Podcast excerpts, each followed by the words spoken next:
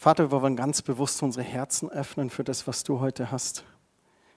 Ich danke dir, dass du durch deinen Geist dich hier manifestierst in diesem Raum. Und wir öffnen unsere Augen und Ohren, dich zu sehen und von dir zu hören. Und ich möchte mich dir einfach zur Verfügung stellen als Gefäß, Geist Gottes, dass du fließen kannst, dass nichts gehindert wird von dem, was du heute wirken möchtest. Amen. Amen. Wir haben ja letzte Woche begonnen, über Jüngerschaft zu sprechen und haben da so ein paar Begriffe definiert. Wir haben das auch als Christsein definiert, dass es lebendig sein sollte, also auch in unserem Alltag wirkend, nicht nur so ein Sonntagschristsein. Und dass es mündig ist, dass wir irgendwann zu einer Selbstständigkeit und Reife im Glauben kommen.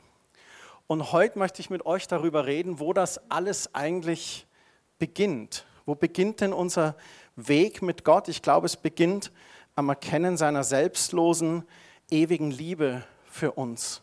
Wir wollen heute zu Beginn im Johannesbrief lesen, im ersten Johannesbrief Kapitel 4, Vers 16. Da schreibt Johannes, wir haben die Liebe erkannt und geglaubt, die Gott zu uns hat. Gott ist Liebe und wer in der Liebe bleibt, der bleibt in Gott und Gott in ihm. Johannes schreibt hier, er hat Gott erkannt und dass Gott Liebe ist.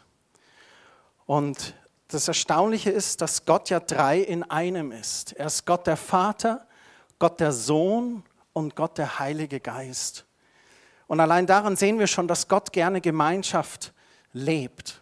Und ich glaube, der Grund dafür ist ganz einfach, dass Gott in seinem Wesen nach einfach Liebe ist. Und Liebe sehnt sich immer nach dem Gegenüber. Also Gott ist jemand, der ist nicht einsam, sondern dreisam.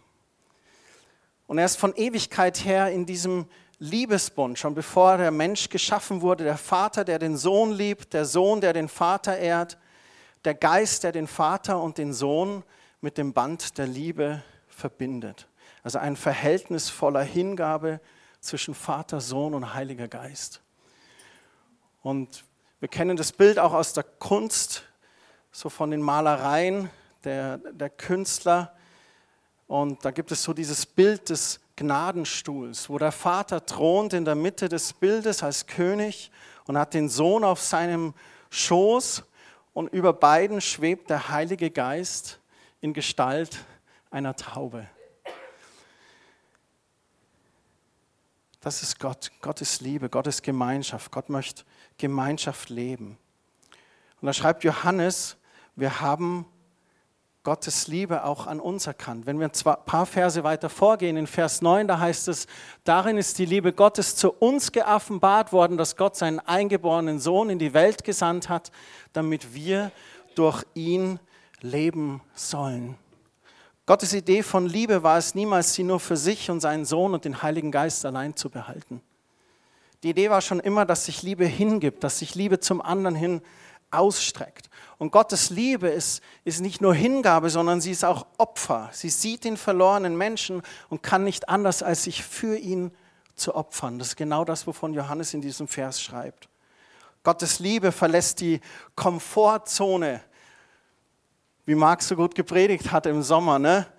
Gottes Liebe verlässt die Komfortzone und begibt sich aufs Schlachtfeld. Gottes Liebe zahlt den höchsten Preis und das ist sein Sohn, den er geopfert hat. Gottes Liebe gibt sich selber in den Tod und das ist Gottes unendliche Liebe. Und am Kreuz geschieht dieser geniale große Austausch. Und es ist da, wo unser Weg mit Gott beginnt. Christus hat sich alles auf seine Schultern laden lassen, was uns beschwert hat und von Gott getrennt hat. Die Sünde der ganzen Welt hat Jesus getragen. Und von seinem Gnadenstuhl, da reicht er uns im Tausch gegen unsere Sünde Vergebung, Erneuerung, Befreiung, Heilung, Segen und auch Gemeinschaft mit diesem allmächtigen Gott und ewiges Leben in seinem Königreich. Deswegen steht das Kreuz auch so im Zentrum. Deswegen haben wir hier dieses Kreuz aufgestellt. Dieses Kreuz begleitet uns als Christen, weil es das Zentrum ist unseres Glaubens, die zentrale Botschaft, dieser Tausch am Kreuz, in dem wir Gemeinschaft zum Vater bekommen. Ich bin sehr überzeugt davon, dass Gott vollkommen durchdrängt ist von Liebe und dass er sehr bewegt ist, wenn er uns anschaut. Jeder Mensch ist von Gott geliebt, egal ob wir es wissen oder nicht. In der Schrift heißt es sogar, Gott hat uns schon geliebt, als wir noch Sünder waren, entfernt von Gottes Wegen lebend.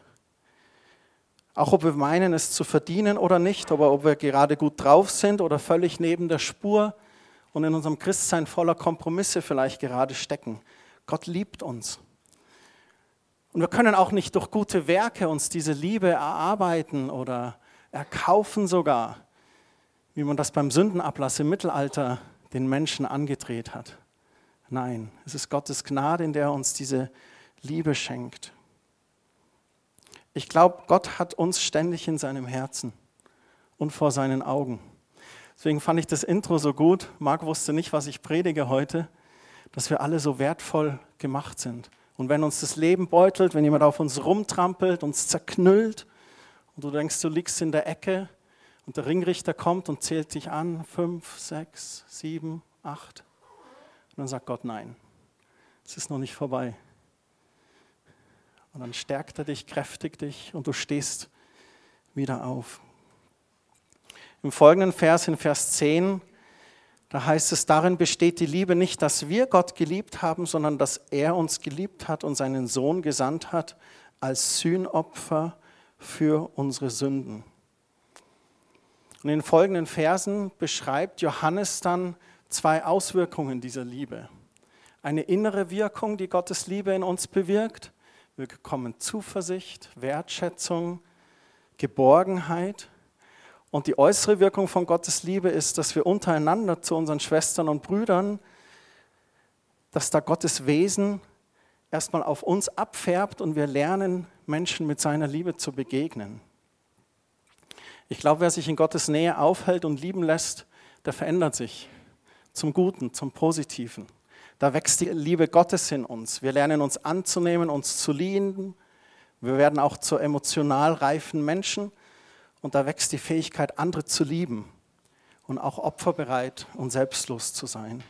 Ich möchte die Verse mal vorlesen. 1. Johannes 4, Vers 17. Darin ist die Liebe bei uns vollkommen geworden, dass wir Freimütigkeit haben am Tag des Gerichts denn gleich wie er ist, so sind auch wir in dieser Welt. Da beschreibt Johannes mit dieser Freimütigkeit am Tag des Gerichts, dass wenn wir Jesus eines Tages begegnen, dass wir keine Angst haben müssen, weil wir das Opfer Jesu angenommen haben. Er hat unsere Schuld getragen. Das heißt, an diesem Tag können wir voller Freimütigkeit zu ihm kommen. Und dann sagt er weiter, Furcht ist nicht in der Liebe, sondern die vollkommene Liebe treibt die Furcht aus. Furcht hat mit Strafe zu tun. Wer sich nun fürchtet, ist nicht vollkommen geworden in der Liebe. Wir müssen keine Angst mehr vor Gott haben. Wir müssen keine Angst mehr haben, am Ende unseres Lebens hier auf Erden dann eines Tages vor ihm zu stehen. In der Schrift heißt es, dass Tränen von unseren Augen abgewischt werden. Aber ich glaube, das sind vielleicht Freudentränen, aber vielleicht auch Tränen, wo wir unseren Lebensweg anschauen und vielleicht sehen, wo wir es vielleicht verpasst haben, wo wir vielleicht hätten klüger sein können. Aber wir müssen keine Furcht haben. Und auch hier auf Erden noch nicht. Wenn du dich noch vor Gott fürchtest, dann hast du seine Liebe noch nicht vollkommen erkannt. Wir lieben ihn, weil er uns zuerst geliebt hat. Wenn jemand sagt, ich liebe Gott und hasst doch seinen Bruder, so ist er ein Lügner. Denn wer seinen Bruder nicht liebt, den er sieht, wie kann der Gott leben, den er nicht sieht? Und dieses Gebot haben wir von ihm, dass wer Gott liebt, auch seinen Bruder lieben soll. Soweit die Worte von Johannes. Wir haben Jesu Liebe erkannt, Gottes Liebe erkannt. Und wir öffnen unser Herz und da beginnt unser Weg mit Gott. Und dann ist es aber auch ein lebenslanger Prozess, da in unserer Jüngerschaft, in unserem Christsein mündig, reif zu werden, geheilt zu werden innerlich und dadurch Mündigkeit zu erleben. Dieser zweite Teil mit dem anderen zu lieben, das ist ja manchmal so eine Sache. Ne? Mit den Netten geht es ja immer gut. Aber was ist mit den Nervigen? Ich schaue jetzt da hinten die Säule an. Ähm, ich soll sie lieben, sonst bin ich am Ende ein Lügner. Krasse Aussage von Johannes. Also versuche ich sie alle ganz angestrengt zu lieben mit allem, was in mir ist. Aber aus eigener Kraft gelingt es nicht. Ich denke doch schlecht von anderen oder rede sogar hinter ihrem Rücken. Was ist da die Lösung? Die Lösung ist der Weg zurück zum Gnadenthron. Weg von mir selbst und den Versuch, Menschen aus eigener Kraft zu lieben und hin zu Jesus. Was mache ich, wenn ich mich bei solchen Gedanken erwische oder wenn es mir schwer fällt? Das erste ist, ich tue Buße. Ich bekenne meine Lieblosigkeit und bitte Gott um Vergebung. Dann bete ich für die Menschen, die mich vielleicht nerven oder mir schwerfallen. Und während ich so bete, bitte ich Gott, mir seinen Blick für diese Personen zu geben. Und auf einmal fange ich an, den Personen ganz anders zu begegnen. Und wenn ich mich auf diesen Prozess einlasse, dann geschieht das, was ich vorhin gesagt habe. Wenn ich meine Zeit mit Gott verbringe und mit seiner Liebe, dann verändert es mich innerlich. Und dann fällt es mir leichter, das zu erfüllen, was Johannes hier schreibt. Und ich bitte ihn darum, mir seine Liebe zu schenken, damit auch ich sie lieben kann. Wenn wir immer wieder zuerst auf Jesus schauen und er uns hilft, mit seinem Blick auf die anderen zu sehen, dann gedeihen Liebe und Einheit. Wenn wir das aus eigener Kraft versuchen, dann wird es schwierig. Dann wird es nicht gelingen.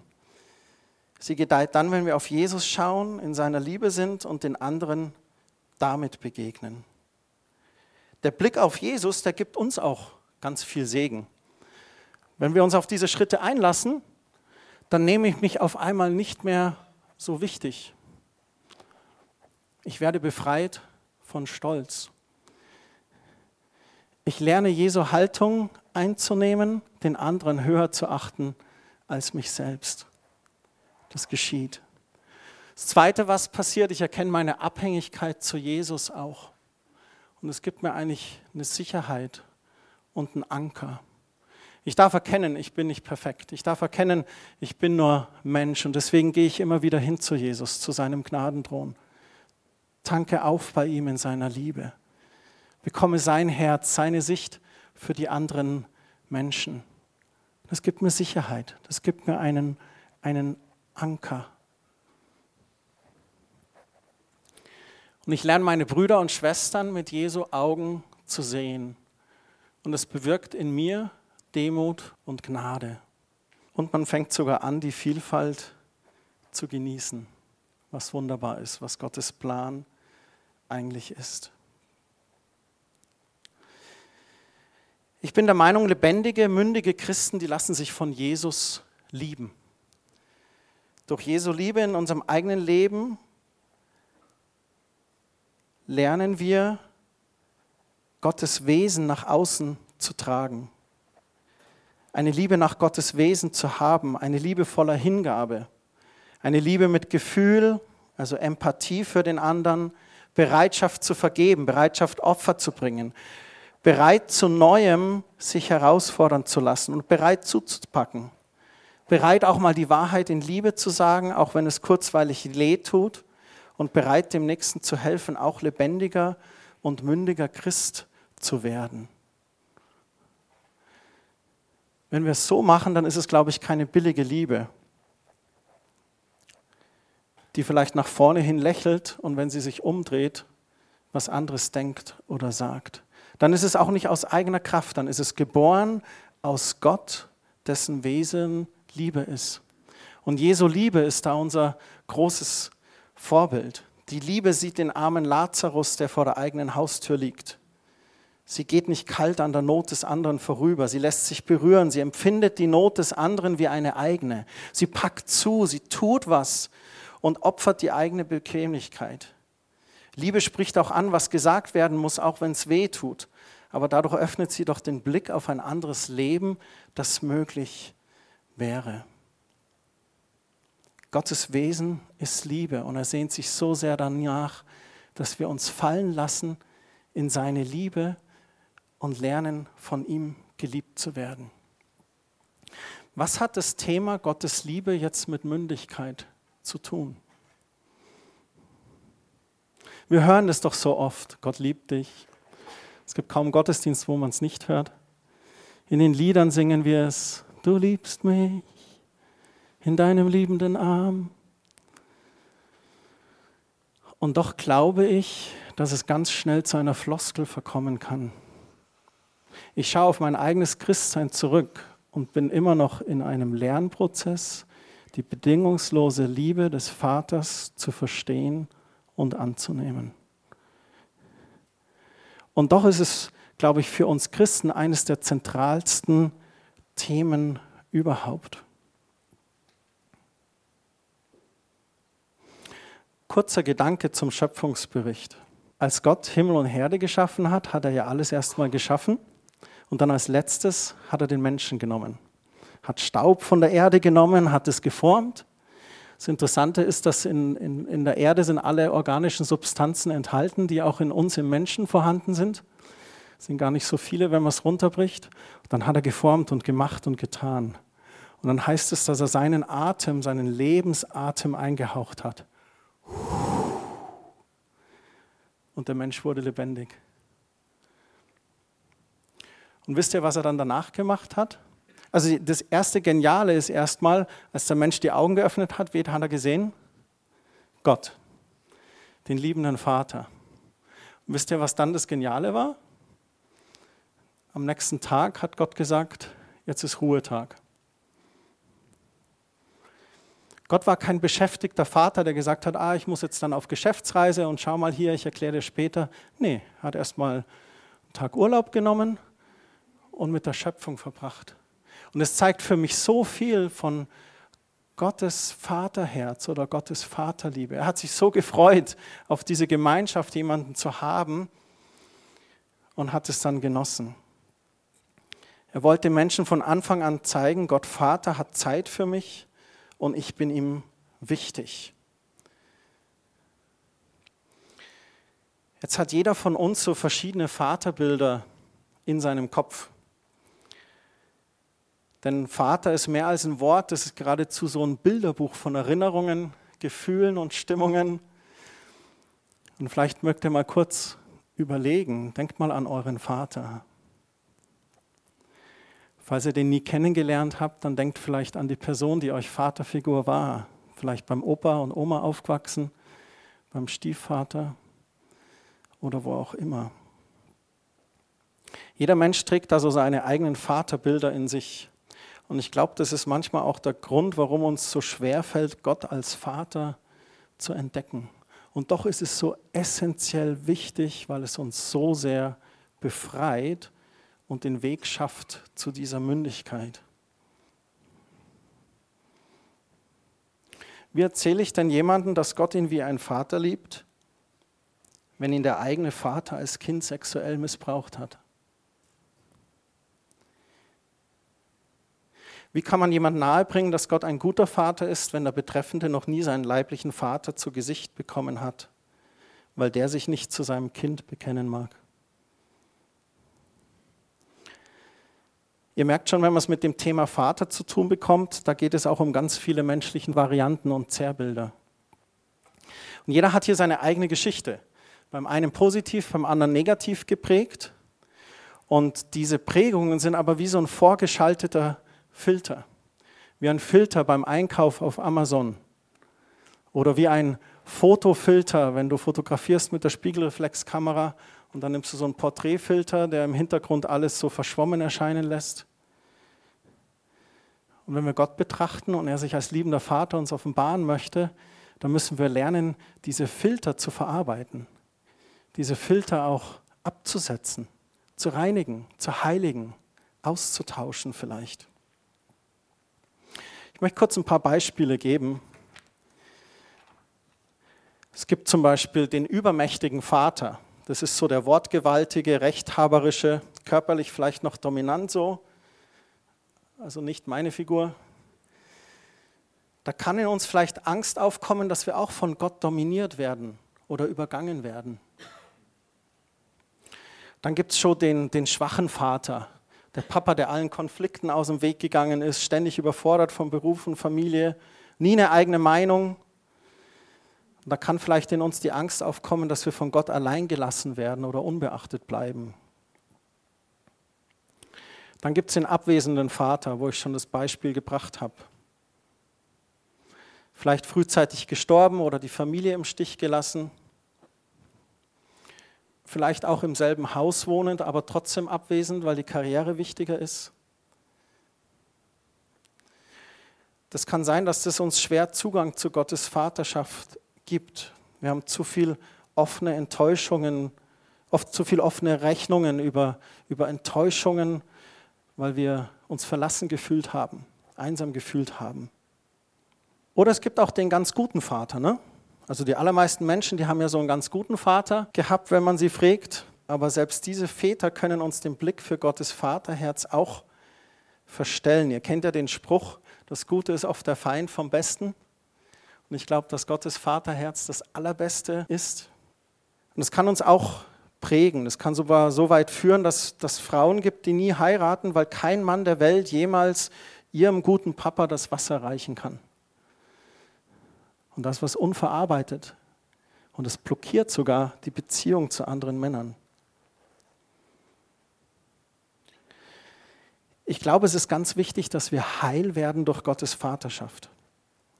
Ich glaube, all unsere irdischen Vaterbilder, die sollen heil werden durch das gesunde Original. Nur einer kann diesem Anspruch genügen, der perfekten Vaterschaft, und das ist unser Vater im Himmel, weil Gott perfekt ist. Aller Mangel, alle schmerzlichen Defizite, alle Verzerrungen können und sollen bei unserem Vater im Himmel erlöst und korrigiert werden. Er liebt uns so viel mehr, als ein irdischer Vater es kann.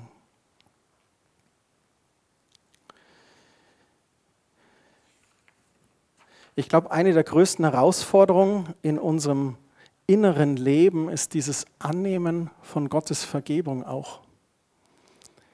Was vielleicht auch manchmal durch ein Vaterbild geprägt ist. Vergebung anzunehmen, das verlangt die uneingeschränkte Bereitschaft, Gott wirklich Gott sein zu lassen. Ihm 100% zu vertrauen. Und ihm zu erlauben, überall in unser Herz reinzuschauen, ihm zu erlauben, zu heilen, zu erneuern, wiederherzustellen. Und das Geniale, was dann passiert ist, dann beginnt er unsere alten Vaterbilder zu löschen. Delete altes Vaterbild.jpg und create neues Vaterbild. Lebendiges, mündiges Christsein erlaubt unserem himmlischen Vater in die tiefsten Ecke unserer Liebesschublade zu schauen und dort aufzuräumen. Selbst was wir hier hinten so versteckt haben. Ihr denkt immer, das sieht hier alles so sauber aus, gell? Wenn ihr wüsstet, was hier hinten rumliegt. Jetzt wisst ihr es. Und da möchte Gott reinschauen in die hintersten Schubladen. Und nicht um uns bloßzustellen. Nee, er möchte uns einfach helfen, aufzuräumen zu heilen und zu segnen. Und dass wir seine Liebe vollkommen erfassen. Seine bedingungslose Liebe, in der er uns annimmt mit allen Schwächen und allen Stärken. So wie wir sind. Und Gott nimmt uns an, so wie wir sind, nicht um uns so zu lassen, sondern um uns zu lieben und zu verändern und zur Besserung zu bringen, zu segnen. Ich finde das so, so, so, so wichtig, das zu erkennen. Und deswegen ist es auch für uns, für Kerstin und mich, einer der ersten Punkte, wenn wir über Jüngerschaft oder Christsein reden. Weil wenn du das nicht erkennst, dann kann es sein, dass du Jahrzehnte in einer Sackgasse stecken bleiben kannst. Und auch für euch junge Leute ist es so wichtig, das jetzt schon zu kennen und die Offenbarung darüber zu haben. Ich kenne Menschen, die jahrzehntelang Christ waren und diese Offenbarung erst sehr, sehr spät bekommen haben. Und die gewünscht hätten, hätte ich das doch früher erkannt, hätte ich das früher verarbeitet, hätte ich doch früher zugelassen, dass Jesus in diese Herzensschubladen reinschaut. Hätte ich mich doch wirklich 100% verletzlich zu ihm gezeigt. Warum das so wichtig ist, ist eben, weil es Auswirkungen hat auf unser ganzes Leben auf die Beziehung, die wir führen. Es hat Auswirkungen auf unser Kindsein. Es hat ganz massive Auswirkungen auf unsere Vaterschaft und Mutterschaft. Und da ist der Maßstab nicht perfekt zu sein. Ich bin kein perfekter Vater, aber ich strebe danach, ein guter Vater zu sein. Und das werde ich, indem ich seine Vaterschaft, die Vaterschaft im Himmel, erkenne, auf mich einwirken lasse und mich prägen lasse von der. Es hat Auswirkungen auf unsere Arbeitsbeziehungen. Und es hat Auswirkungen auch auf unsere Gemeindebeziehungen, auf unser Miteinander. Begegnen wir uns in Liebe oder begegnen wir uns mit diesen verzerrten Bildern von Liebe? Dominieren wir Menschen? Rennen wir von Menschen weg? Scheuen wir Konflikte? Überfordern wir Menschen? Ich habe da hinten drei Bücher ausgestellt. Das eine Buch ist von Henry Nguyen, das heißt Nimm sein Bild in dein Herz. Das ist ein geniales Buch. Ein Geistlicher, der eine Offenbarung hatte über das Vaterherz und die Vaterliebe Gottes in der Betrachtung von diesem Bild von Rembrandt. Der verlorene Sohn kommt heim, kniet sich, der Vater umarmt ihn. Dahinter ist zu erkennen, wie der zweite Sohn steht. Das Buch ist eine Reise ins Vaterherz Gottes, sehr zu empfehlen. Ein anderes Buch ist von Matthias Hoffmann. Das ist ein sehr praktisches Buch mit praktischen Arbeiten, fast schon Workshop-mäßig. Gottes Vaterherz entdecken ist auch sehr zu empfehlen. Und ein drittes Buch ist von Brennan Manning, mittlerweile schon verstorben. Der hat auch das Buch Kind in seinen Armen geschrieben, aber das ist so eine Zusammenfassung eigentlich seines Werkes, die unbändige Liebe Gottes. Vieles von dem, was ich gesagt habe heute, ist auch inspiriert durch verschiedene Auszüge aus diesen Büchern. Brandon Manning hat einen berühmten Satz geprägt und da heißt es, Gott liebt dich so, wie du bist und nicht, wie du sein solltest. Gott liebt dich so, wie du bist und nicht, wie du sein solltest. Zu oft begegnet mir das, dass wir in unserem Christsein Gott beeindrucken wollen obwohl wir eigentlich diese Gnade schon gehört haben und von der Liebe und so weiter. Aber wir müssen Gott nicht beeindrucken. Wir dürfen vor Gott einfach sein. Und wenn wir vor Gott einfach sind und uns fallen lassen, dann all die anderen Dinge, so die guten Werke und so, das kommt automatisch, weil wir lernen, ihn zu lieben, er liebt uns und dann wollen wir das aus freien Stücken. Aber niemals irgendetwas zu tun oder Gott zu beeindrucken oder versuchen, jemand zu sein aus eigener Kraft. Das ist nicht nötig. Gott liebt dich so, wie du bist und nicht, wie du sein solltest. Was da notwendig ist, ist, glaube ich, ganz nah am Herzen des Vaters zu liegen. Ich habe eine schöne Schriftstelle hier im Johannes Kapitel 13. Da ist Jesus beim Abendmahl und da heißt es, es war aber unter seinen Jüngern der, den Jesus lieb hatte, Johannes eben, der lag bei Tisch an der Brust Jesu. Und dann heißt es auch später im Vers 25, da lehnte sich der Johannes an die Brust Jesu. Jesus lässt es zu, dass ein junger Johannes sich an ihn lehnt und seinem Herzschlag lauscht. Sehr viel näher kann man Gott gar nicht kommen, glaube ich. Johannes hatte keine Angst vor Jesus.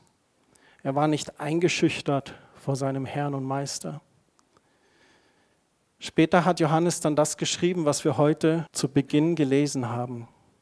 Wir haben die Liebe erkannt und geglaubt, die Gott zu uns hat. Gott ist Liebe und wer in der Liebe bleibt, der bleibt in Gott und Gott in ihm. Furcht ist nicht in der Liebe, sondern die vollkommene Liebe treibt die Furcht aus. Wir lieben ihn, weil er uns zuerst geliebt hat. Dieses Entdecken unseres Geliebtseins, das beginnt mit dem Lauschen auf den Herzschlag Gottes. Es geht darum, den Vater nicht mit dem Kopf zu verstehen, sondern mit unserem Herzen seinen Herzschlag zu spüren. Das bedeutet, sich hinzugeben, die Gemeinschaft zu suchen, mein Ohr an seine Brust zu legen und ihm zu lauschen. Wir wollen heute noch das Abendmahl feiern. Und Paulus schreibt in seinen Briefen, dass wir unser Herz prüfen sollen, bevor wir das Abendmahl feiern. Und ich möchte einfach eine Zeit der Stille kurz geben und dann habe ich zwei Gebete vorbereitet. Was ein wichtiger Schlüssel ist in diesem Erkennen von neuen Vaterbildern, ist auch, dass wir denen vergeben, die uns vielleicht kein guter Vater oder keine Mutter waren oder kein gutes Vorbild. Und ich habe ein Gebet vorbereitet, da geht es darum, den Eltern zu vergeben. Und dann habe ich noch ein zweites. Und in dem zweiten Gebet geht es darum, dass du Gott um Vergebung bittest, wo du ihn vielleicht in eine Schublade gesteckt hast, ihm einen Titel gegeben hast, der er nicht ist, wo du gesagt hast, Gott ist dieser dominante Gott oder Gott ist dieser ferne Gott oder er ist dieser abwesende Gott. Und wo du ihn um Vergebung dafür bitten kannst und ihn bittest zu erkennen, dass er der nahe Gott ist, der liebende Vater, der fürsorgliche, der selbstlose. Ich habe hier dieses erste Gebet, bei dem es darum geht, den Eltern Vergebung auszusprechen und sie zu segnen. Ich habe das Gebet schon öfters gebetet und ich möchte es auch heute Morgen beten. Und wenn euch das bewegt hat, dann könnt ihr das gerne mitbeten. Keiner ist verpflichtet, rein aus freien Stücken. Lasst uns doch zusammen aufstehen.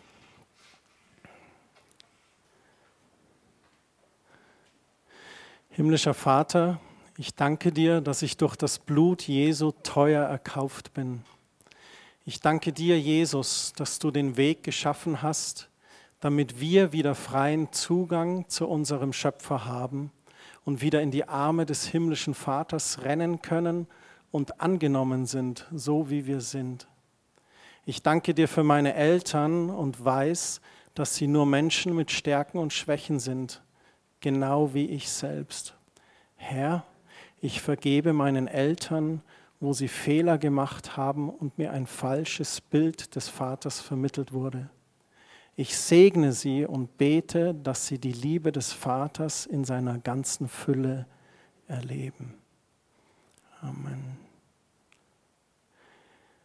Das zweite ist dieses, wo es darum geht, Gott um Vergebung zu bitten, wo wir ihn in eine Schublade gesteckt haben. Und dass wir wieder ganz neu erkennen, wie das Vaterherz Gottes wirklich ist. Himmlischer Vater, ich bitte dich um Vergebung, wo ich dich in eine Schublade gesteckt habe und dich nur durch einen Filter gesehen habe. Bitte vergib mir und zeig mir die ganze Fülle deines Vaterherzens. Herr Jesus, zeig mir das Herz des Vaters und Heiliger Geist, offenbare mir den Vater in Jesu Namen. Amen. Heal my heart and make it clean. Open up my eyes to the things unseen. Show me how to love like you have always loved me. Break my heart for what breaks yours. Everything I am for your kingdom's cause as I walk from earth into eternity. Vater, ich danke dir, dass du unser Herzen heilst heute Morgen. Ich danke dir, dass wenn wir unsere Vätern schon verloren haben durch Tod oder Distanz, ich danke dir, dass du diese Lücke füllst in unsere Leben.